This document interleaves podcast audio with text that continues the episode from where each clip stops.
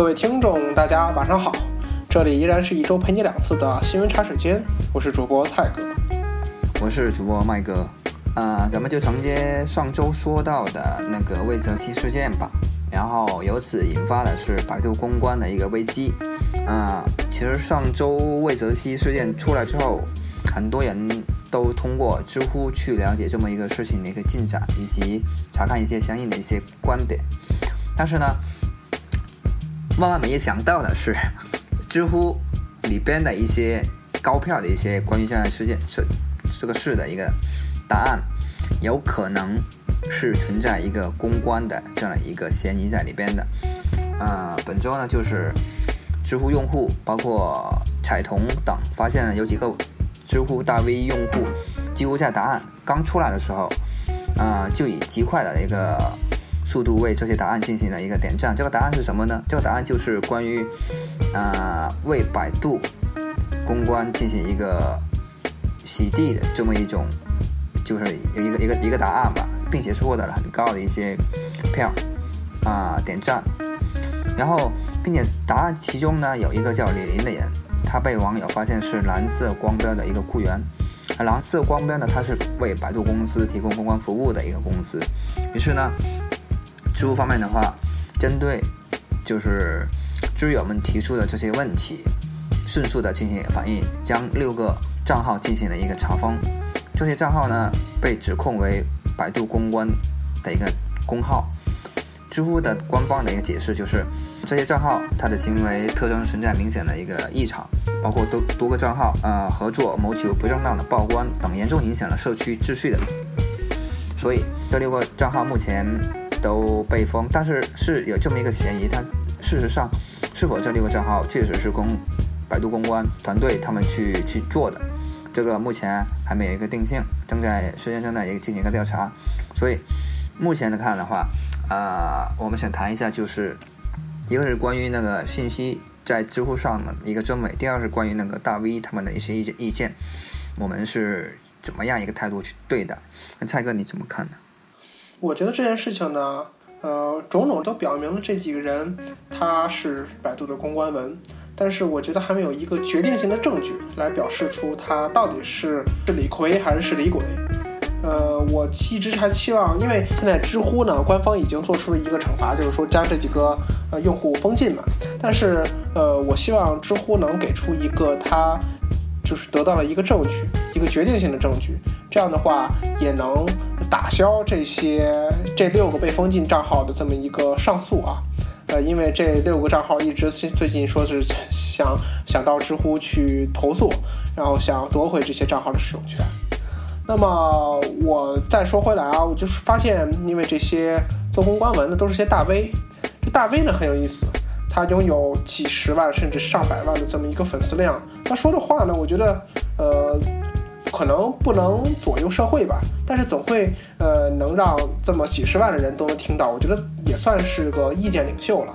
但是这些大 V 的话，就现在很难分出来了，他到底是发这些东西是在做广告，还是说他发的这些东西是真正，比如说我自己喜欢的？那么这件事情，我觉得变得越来越难区分了。那么这种大 V 的话，在无论说是像微信，呃，微信上，我觉得可能也就是这些大的公众号了啊。就说是微博，微博的话，我觉得微博和知乎的话，我觉得这两个大 V 的存存在的情况比较比较多。呃，然后包括我其实也关注了几个大 V，但是现在我对大 V 的态度呢，其实并没有找到一个非常呃合适的态度。我是去支持他也好呢，但是他有些东西可能是发的推广文啊，就像呃怎么说呢，像知乎这次爆出来的事件一样，因为他们说的确实对，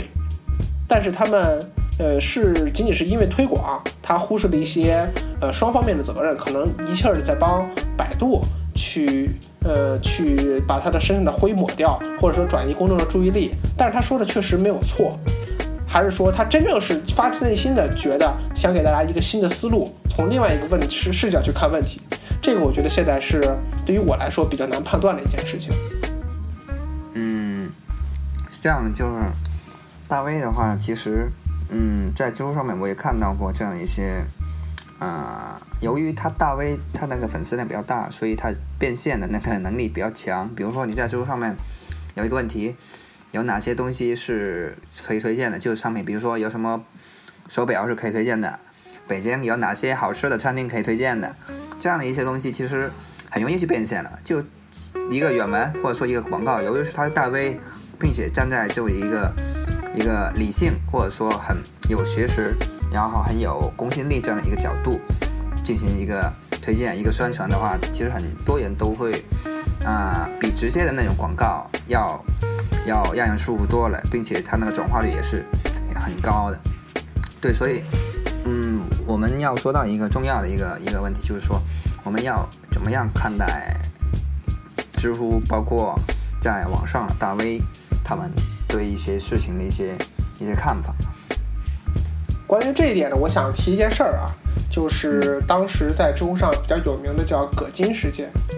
当时这个葛金事件爆发的时候，好像知乎还是必须要内部邀请码注册的情况，当时还没有公开注册啊。当时是这么一个情况呢，是也算是一个大 V 吧，叫葛金，呃，我一般称她为葛金女士。她写过很多优质的答案，她可能一共回答过三十多个答案，但是却非常厉害的是，他这三十多个答案一共排了四五万，那么就证明很多答案都写的非常的优质。可能一个答案就将近有可能多的或多或少就有就有十几页这个样子。那么他之后呢，有一次他特别喜欢一个叫做邓家刀的一把菜刀，就觉得这个品质非常的好。但是有知友呢在网上，比如说淘宝上吧，购买了邓家刀之后，发现竟然是假货，那么就回来说你是不是收了邓家刀的广告费，专门给邓家刀打广告的？那么葛金他自己的解释说，我就是喜欢邓家刀，因为邓家刀以前是一个呃老老大爷他当时发明的，后来有三个孩子都各自继承了这个邓家刀的这个名称，后来有一些子嗣呢，把他的这个呃品牌的这个怎么说呢，这个名誉权呢，那么转到了网上，就导致网上有一些鱼目混杂的，并不一定是特别质量好的这种邓家刀。那么在这样的情况下呢，葛金迫于这些网友认为他是营销号的这么一个压力之下，把他之前所有的优质答案基本都删除了。后来声称要退出知乎，虽然他现在已经回来知乎了，但是他，呃，我刚才看了一下，他只有十几、十六个回答，之前那些优质回答都被他删除掉了。那么我觉得也很痛心啊，呃，这个知乎这个社区损失掉了这么一个，呃，我觉得是一个优质大 V。那么，那么就在这个事情这么一对比之下，我就觉得大家有时候就很难分清楚，到底这个大 V 是真正的有心在做这件事情，还是无心在做这件事情。嗯嗯嗯，所以所以所以说，目前看知乎看知乎的那个官方的一个回应，就是说这些账号是由于啊涉及了一些不正当的一些行为，但是他并没有说他是百度的公关，他也是在回避这样的一个问题，因为如果啊查明确实是百度公关啊让这些大 V 去去做这些行为的话，可能对知乎本身这个运营会有一定的一个影响，因为。知乎它本身就是一个知识分享的这么一个平台嘛，如果掺杂了太多一些商业性的一些东西在里边的话，可能对它的公信力还是，呃，会造成一定的一个损害。不过我现在觉得啊，知乎慢慢的变水了，大量的用户涌进来之后，之前那样一高质量的小社区，感觉已经，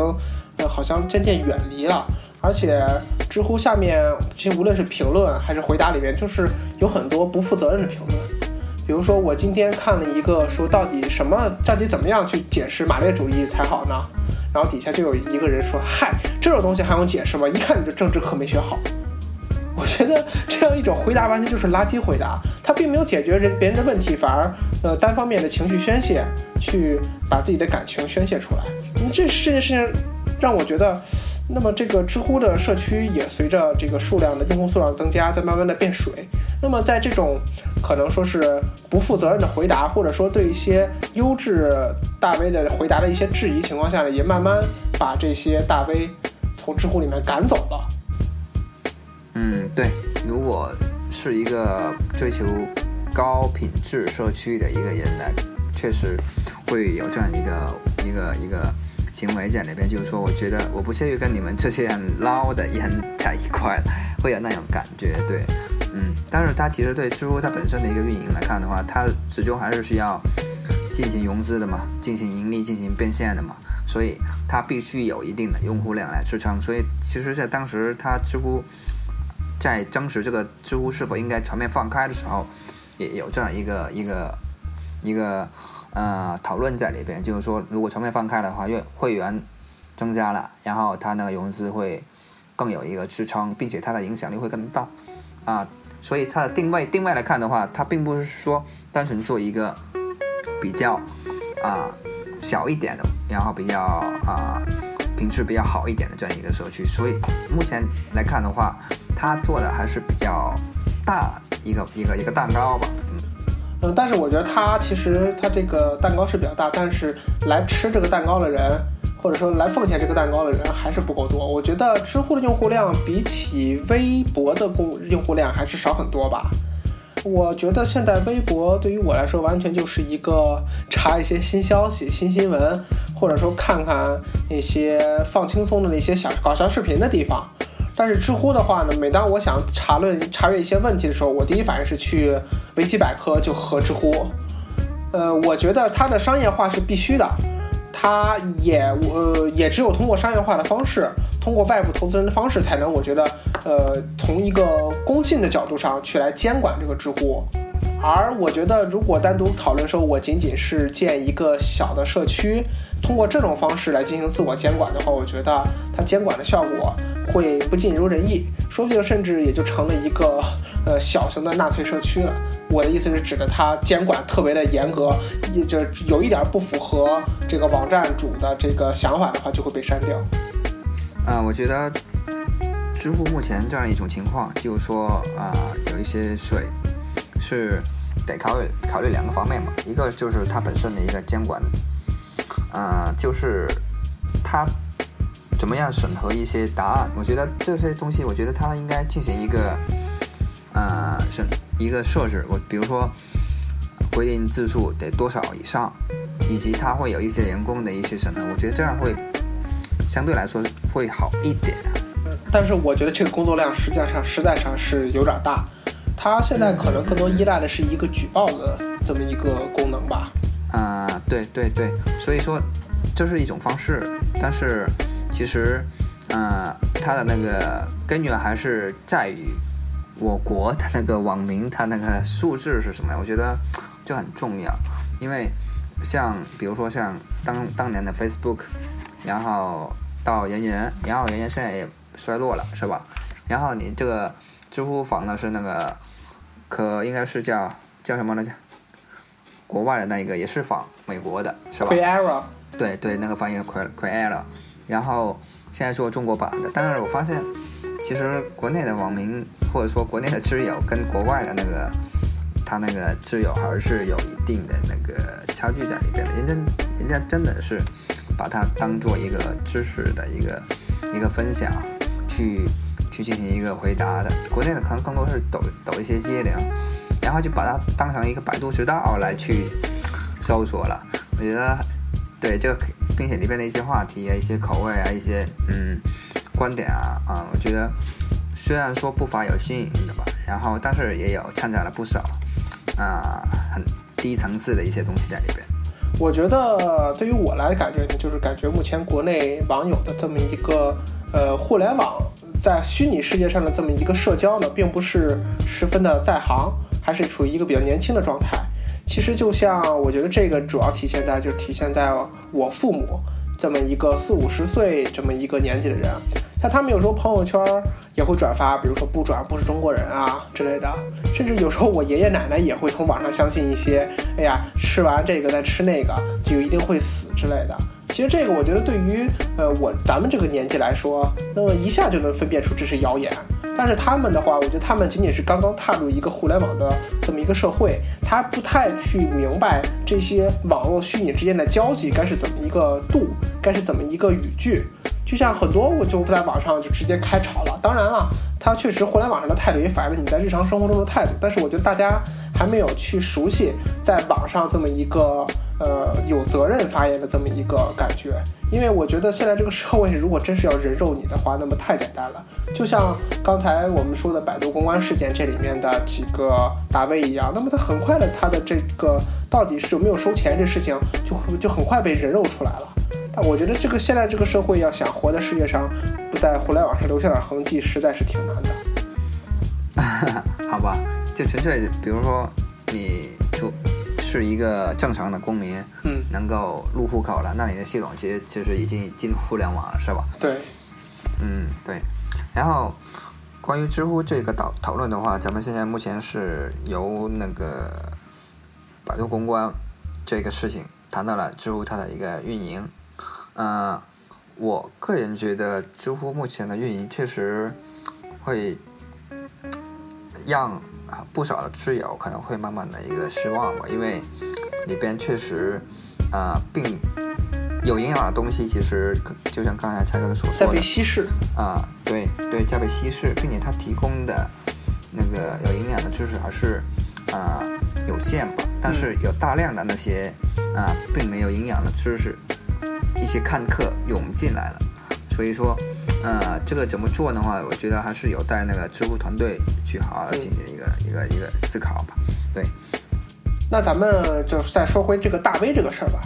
那假设如果有一个大 V，比如说发了一个言论啊，就说像百度推广这么一件事情，那麦哥你会去怎么样去分辨这个事情呢？我的话，我一般都不会因为他是大 V 然后就信。我更多的是觉得自己有需要的话，咱们就用呗；如果没有需要的话，就不一定就不会是因为他是大 V 推荐的，然后我就一定要用大 V 的那一款。但是我觉得，我相信，我是我相信啊，就对大多数人来说的话，其实大 V 相当于一个一个代言，或者说一个明星的一个代言，啊，都觉得大 V 都这样用了，那我是不是也跟着用，是不是也不会亏呢？都会有这样一种心理在里边，但是现在其实说吧，大 V 其实已经慢慢的演变成为一个，呃，变现工具了。也变现的工具也是一方面，另外一方面，其实如果大 V 继续是以这样一种方式发展下去的话，就有点像贬义的那种感觉在里边去，就就像专专家一样，知道吗？明白明白。有这样一种趋势在里边，对。嗯，其实我要从那个方面想，如果我是大 V 的话。我特别想，比如说把我生活中用了一些好东西，哎，比如说我用这个菜刀，我觉得特别的顺手；我用这个移动硬盘，我觉得哎，怎么我怎么摔都摔不坏。